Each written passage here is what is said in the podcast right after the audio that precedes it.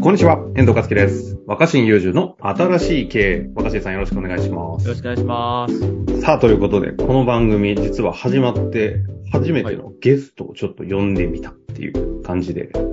やりたいなありがとうございます。そうなんですよね。番組内に来ていただくのは初めてですよ、ね。初めてですよね、本だけやってね。まあそんなこんなで、ちょっと早速お呼びしたいと思いますが、ちょっとなんか軽く呼んでいいのかな？あの、ゲストなんですが、はい元プロ野球選手のあの、森本ひちょりさんにお越しいただきました。森本さん、よろしくお願いします。はいよろしくお願いしますいやいやいや、本当に。飛び入りで。飛び入りで、なんで来たんだっていうようなところはね、ちょっと森本さんも実はね、はい、ポッドキャスト始められたりしたので、じゃあちょっといいじゃないかと。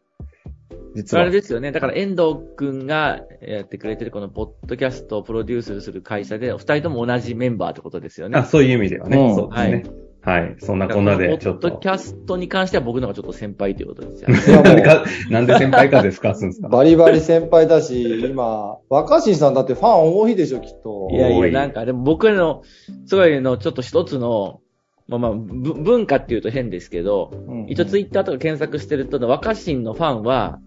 あのー人には堂々と言えないっていうのが若新のファンっていう今イメージになってるんですよ。あ、そう、え、うん。そのファンの方が？ファンが、だからその、こっそり、隠れファンなんですよ。隠れキリシタンみたいに、うん職場とか友達に、私この人のファンなんだって言いづらいっていうのが、そんなことないでいやしょ、別にもうファンの、ファンのアイデンティティになってて、あ、そうなんだ。でも僕結構気に入ってるんですよ、それ。だってそうなんかこ、れを持ってるんですね。あのなんか高校の時とかも、なんかちょっとこ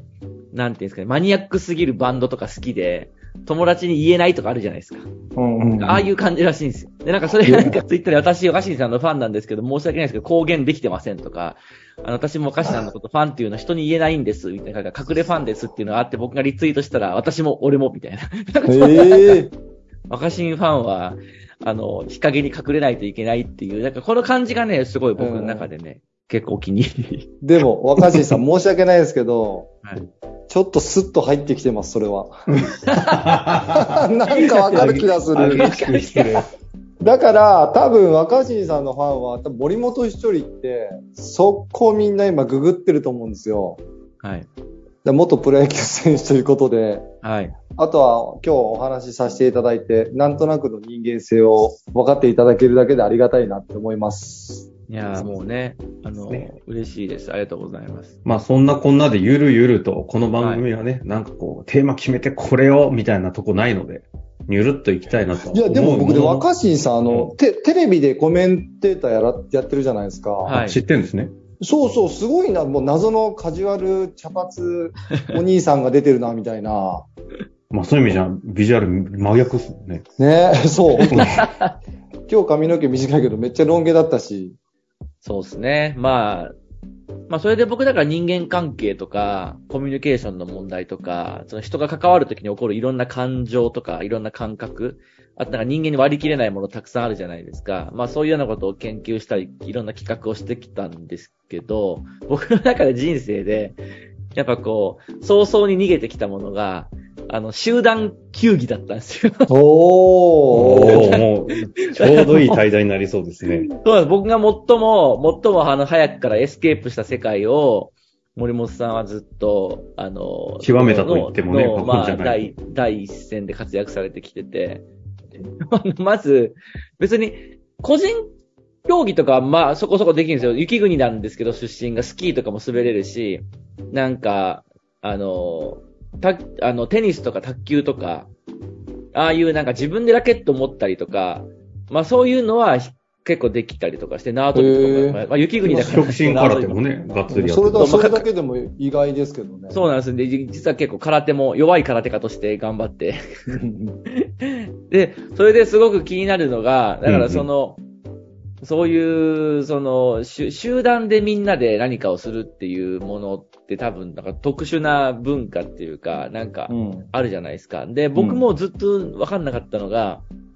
個人プレーだったらできるはずなのに、サッカーもバスケも野球も、まあ、小学生の時ソフトボールやってたんですけど、集団になると息が合わなくなって、急に パスとか受け取れないし回せないし、で、あれってゴール前でずっと待ってても得点のチャンスって来ないじゃないですか。うんうん。サッカーも、バスケも。でも僕はあの、背も高かったし声もでかかったんで、ずっと体育の授業中に、ヘイヘイヘイヘイみたいな。で、一回取ったらもう独占して、あの、途中で、あの、引っかかるまでドリブル行くみたいな。で全然、あの、上達しなかったし、っていう感じだったんですよね。だからなんか息合わない。ソフト、ソフトボールも、なんか一人でその球のスピードとか正確性を競うわけじゃなくて、パッてこうパス回したりとか、なんかこう連携みたいなのがあるじゃないですか。うん、ありますね。全然できなかったんですよ。あー何なんですか、あれは。いや、だから、自分の合う合わないをしっかり判断してやらなかったっていうことがすごいですよね。いや、まあだから早々に、そうですね。あの、中学で僕らの地元は、まあ僕というか雪国なんで、福井なんですけど、うん屋内スポーツがやっぱ盛んなんですよね。で、あの、特にバレーボールが僕ら地元は、全日本のコーチとかが中学校の先輩に行って、あ、全日本のキャプテンか、あの、荻野正治っていう人が先輩だったほうりとか、ほうほう。あと中川一さんとかも福井出お身で、ーおー福井ってバレー、バレーが熱いんですよ。で、僕も背高かったんで、で、バスケ部はなかったんで、バレー部に入ったんですけど、もう本当に、あの、みんなでね、ネット、あの、コートを囲んで声出しするみたいなやつで、うんもううん。本当にもう、その、ど、どう頑張っても我慢できなかったんですよ。その、苦痛っていうかなんかまあもう、もう普通にしてるつもりだったけどダメだったんです。なんか、もう先輩からも顧問からも、ちゃんとできてない感じに映ってしまうっていうか。で、それもあったし、な、なんなんですかね。あの、そういう、こう、連携みたいなのが不可能で、で、1年生、中1終わって、バレー部を、やめ、やめた、やめたんですけど、田舎の中学校だったんで、もう部活やめるやつっていうのはもう中学人生が終わるみたいに言われてたんですけど、うんうん。まあもうこれは自分の心に正直に行こうと思って。で、やめてみたら、もう全然人生終わらなかったんですけど。え、じゃあ、例えばその、めんどくさいことがなければ、バレエ続けてた可能性があるってことですか？な、なんか、な、なんでしょうね。確かに小学校の時とか体育の時間全然嫌いじゃなかったし、ドッジボールとかもしてたし、ただ、中学の部バレーで言うと、バレーボールそのもののプレーに行く前に、もうその、部活動っていうものと、あのなんか、まあ、組織の先輩後輩の関係も含めて、うんああいうものの入り口でもう多分挫折し、挫折といいうかもう、や挫折でしたね。この件は森本さんは共感なの？ー共感です。僕、無駄なものたくさんあると思いますよ。古き、古き悪しき文化みたいな。それはね、どんどん削っていくべきだと思うんですよね。まあ上下関係とかっていうのは、まあこれはなくそうと思ってもなくせないものだと思うんですけど、例えばその、じゃあなんで大きい声でわーわー声出ししなきゃいけないのかって、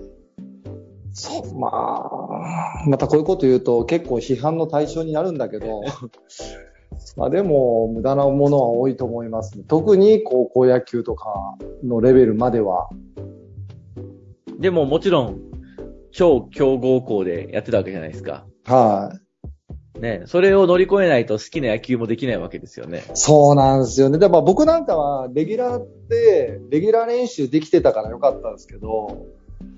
レギュラーになれない選手たちは、もうほんと2時間とかバッティング練習、ああ。立ちっぱなしでボール拾いとか、それ部活じゃないじゃん、もう球拾いじゃんみたいな。そうですね。そっかそっか。だから、どの学校でもトッププレイヤーは、とは言いながらも特別扱い受けるし、うん。なあの、それはね、まあめっちゃ面白い話で、僕も一緒にバレー部に入った福田くんってやつがいて、で こいつはさらに僕より身長高くて、僕79あるんですけど、彼多分80ちょいあったのかなんで、運動神経バケモンのやつだったんですよ。うんうん。で、僕が一緒にバレー部入ろうよっつって誘って、で、彼めちゃくちゃできたんで、彼だけ1年生の時から、その2年生以上との練習に参加なんです。で、それ以外1年生はネット張って、コート囲んで、で、バレー部って球拾いって言ってもあの、体育館の壁に跳ね返ってすぐ戻ってくるんで、まあ、拾いに行くまでもないんですよね、バレー部。ああ、そっかそっか。ひたすら声出すっていうのを、毎日ネット張って声出して、で、なんか、ぐるぐる走って、みたいなので、で、福田くんは、こう、もう、特別だから、選ばれてってなって、でなんかこの、まあもちろん試合に勝つために、できるやつから選ばれていくのはわかるんですけど、なんかその、そうですね。そ彼はすごい楽しかったと思うんだけど、うんうんまあ。それ以外は僕らずっと、これ何なんだろうって思いながら、うん。なんか見ているっていう。で、それですか、や、そうか、野球部とかでも一緒ですよね。だってめちゃめちゃできるやつって一緒1年からスタメンですもんね。そまあ、めったにないんだけど、ただ野球のね、いいところは、いいところってか、その入学4月するじゃないですか。で、夏の3年生の最後の大会が7月なんですよ。はい。で、甲子園行けば8月まであるんですけど、だから最初の3、4ヶ月頑張ったらすぐ1、2年生になって、新人なるほど。戦が始まるんで、先輩いなくなるんですね。そうそうそう、いなくなるから、まあ、そこの変化はね、結構、まあ、大きいと思いますね。で森本さん、帝京高校ではね、1年生から2人ぐらいだけ選ばれる側にいらっしゃった方でしたもんね。そう、謎に呼ばれたんですよ。福田君側でしたよね。はい、福田君と。いや、まあでもね、いや、でもでもだっだてそんなテコンドーもいきなり優勝するような人だから、それはまあ。テコンドー野球関係ないですから、あんまり。でもしん、でもほら、もう身体能力って体の使い方のコツを得てる人っているじゃないですか、何するにしても。うん。でもやっぱ僕らよりは、ど動体視力っていう、結構スポーツって動体視力って全てに共通してる気がするんですよ。うんうんだから僕はあの、まあ、ずっとテレビに出てるんで、その大谷翔平どう思いますかってコメント何回も求められるわけですよ。うんうん。それに関して僕がコメントできる、毎回必要な二つしかなくて、一つは、同じクラスにいなくてよかったっていうのがまあ一つですね。あもう彼があの同じ学校の同じクラスにいたらもうあの、すべて持っていかれるから同じクラスにいなかったよかったなっていうのと、でもう一つは僕の中では真面目な話なんですけど、いやみんな大谷すごいねって言うから、いや僕はあのなんか、エロビデオとかに出てくるあの時間を止めれるストップウォッチを持ってるに違いないと思ってて、だから結局その本当にストップウォッチ持ってなくても、僕らとは多分球のスピードみたいなものは、見、見え方が。違う。だって僕らもだって、時間ってほら一定に流れてるように見えて、集中してる時は早く過ぎたりとか、苦痛な時はすごく長く感じるじゃん。サウナ入ってる時って10分すごく長く感じるのと一緒で、時間ってだから人によって見え方も捉え方も違うはずなんで、多分僕の中では大谷翔平は、こう、球投げる時もそうだし、打つ時も、ストップウォッチを押して、スローモーションになって、こう、ゆっくり飛んでくるやつを、もうこう、そこにバッと持ってって合わせて、打ってるに違いないって思ってたんだけど、その話してたら、すごいスポーツに詳しい人に、その、まんざら間違ってないみたいなうんうんうんうん。言われて、やっぱ森本さんにも、その、すべ、すべてスローモーションに見えてるんですか？ああ、いや面白いですね、それ。基本は、基本はめっちゃ早く見えるんですけど、たまにね、やっぱ自分の頭と体が一致しているときは、はい。なんかね、バットの角度と、ボール投げてきてバットの角度をここに出せば、あそこに飛んでいくっていう、なんかラインまで見えるぐらいの時やあります。っぱそうなんだね。やっぱそうなんだよ。ストップウォッチ持ってんだな、やっぱり。それストップウォッチ持ってるって例え方したら初めてですよ、でも。いや、あの、僕ら男の子がみんな、あの、エッチなビデオで見てきて、憧れたやつです。世界、自分以外世界のスピード止めれるやつ。なるほどね。え、そのいやストップウォッチの感覚って大谷さんに対しても森本さんは逆にそう思うところがあるんですか？いや、あるでしょう。だから、もう、そうっしょ。自分の中で、まあ、周りから見てたら160キロ対バットスイングのあの速さで衝突してるけど、本人の中では、なんかちょっとこう、あの瞬間にバットを少しだけこう入れて弾き返すっていうインパクトでやってる感覚はあるんじゃないかな。そうですよね。だってあんだけ飛ばそうと思ったら、球が飛んできたところにバットを当てるっていうだけじゃなくて、どのタイミングに力を入れるかとか、うんどのタイミングで力を抜くかとこまでやらないといかないわけですよね。うん。時間の感覚が僕らと同じでは無理だと思うんですよ。筋肉動向の話では、だけではなくて、うんうん。ってずっと思ってて、うん。だから、すごい、すごい、すごいなと。すごいなって。時間、時間、やっぱ時間が違うんだろうなって、思いましたね。うんで僕は若新さんにあのビジネス感覚とか聞いてみたいですけど、いやいや、その質問してほしいですね。なんか。ちなみに森本さん、ん、若新さんは大学時代にいきなり会社作っているし、うん、上場も経験されてるし、そういう意味では投資家的な要素もあるし、時間軸巻いて、まだね、年齢は公表されてないですけど、大学教員でもあるし、いや、でも僕はあの、あれなんですよ。僕はビジネスモデルっていうよりは、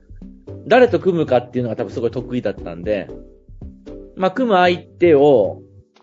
感覚的に選ぶのが上手くて、で、しかもそれは気の合う人とか能力が合う人っていうよりは、補い合う関係を作るのが上手で、大学の時の会社も、まあその、この人と組むとうまくいくなっていう先輩とやったら上場したり、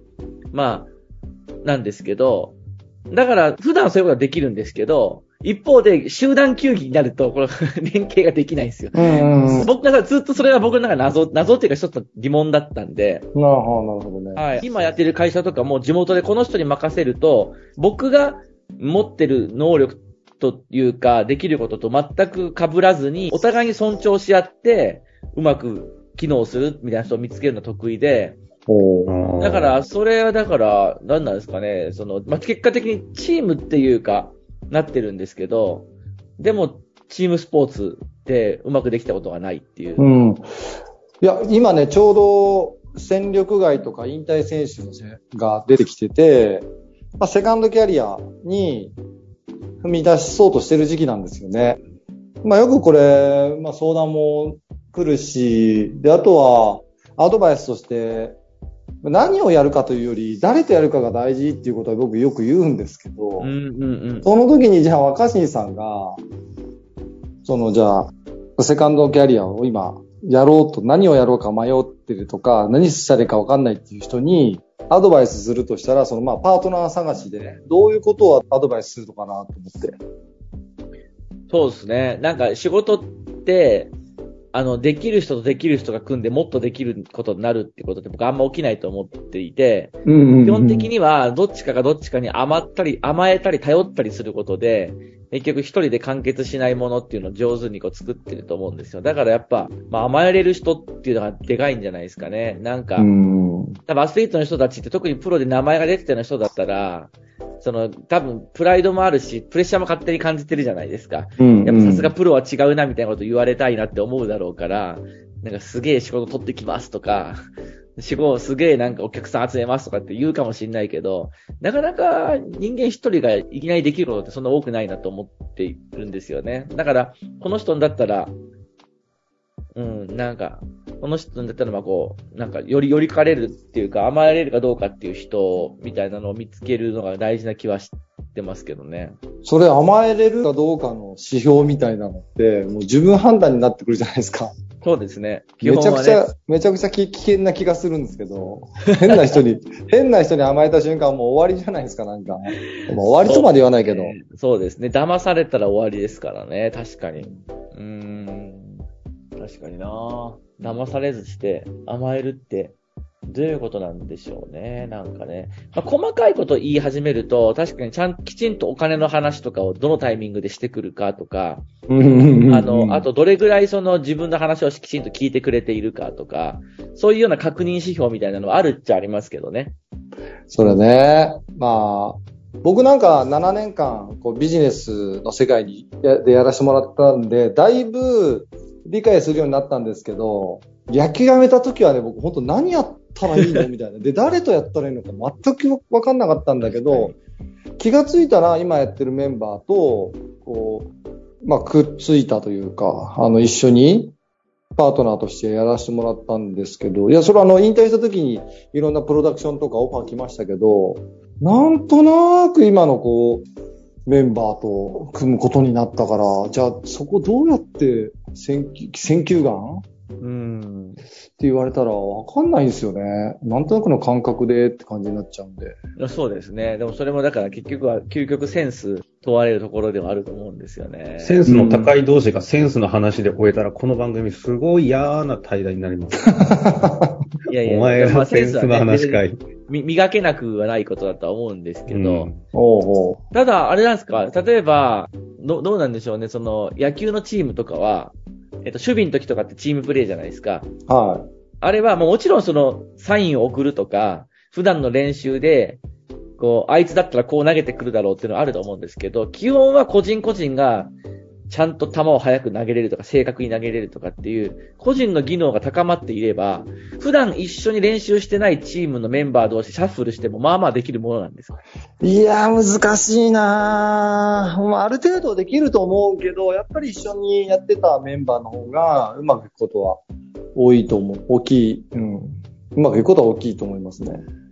でその時に僕感じるのは、なビジネスとかのチームと違って、な中学も高校の時もうまくやってるチームのメンバーとかが、打ち合わせしてる様子がそんなないんですよ。うん。やたらパスとか上手に回してるやついるじゃないですか。全然なんか、じゃあ俺こっちに走るからとか言ってないのに、なんか奴らは勝手に息が合ってるんですよ。ああ、確かに、ね。それ、それがなんか、うスポーツにおける謎のそのチームをなんか司ってるものなんじゃないかと思ってて、で、それが普段から練習してれば、よりその感覚がわかるってことだと思うんですけど、俺こっち行くときこう走るねとか全然言ってないんですよ、休み時間とかも。なのにいつもなんか、なぜかあいつとあいつは、くるくるパスを回したり、あとなんかなぜかその相手のとこにパッて走って、ヘイみたいな、ちょうどいいラインができるとか、なんかあれ、もう僕全然わかんなくて。うん。確かに、外野とかも、間に飛んだ時ってどっちかが取ってどっちかがカバーに回るんですけど、声出せない時があって、その、なんとなくそうですね、感覚。でもね、このセンスとか感覚磨く、磨いたり伝えるのが一番難しいと思うんですけど、でもそれをできる選手はすごく価値が高いし、やっぱそうですよねう。ん、強いチームになっていきやすいですよね。中学とか、高校の時とかっていうのはそんなにでもなんか、みんな経験ない、その、リリズムを合わせる経験ってないと思うんですけど、でもうんそういう神経がいいやつは、体育の時間に組まされたメンバー同士でも、パス繋げられたりしてるじゃないですか。はい野尾さはんの経験上、ん自分以外の人の動きも見えるんですか？何なんですか？どういうのが分かってるんですか？感覚としては。い。ああ、まあ見よ、見ようとするし、なんか僕その立場だったら、まあ結構運動神経いい方なんで、いや、まあ、めちゃめちゃいい方だと思いますけど。うん。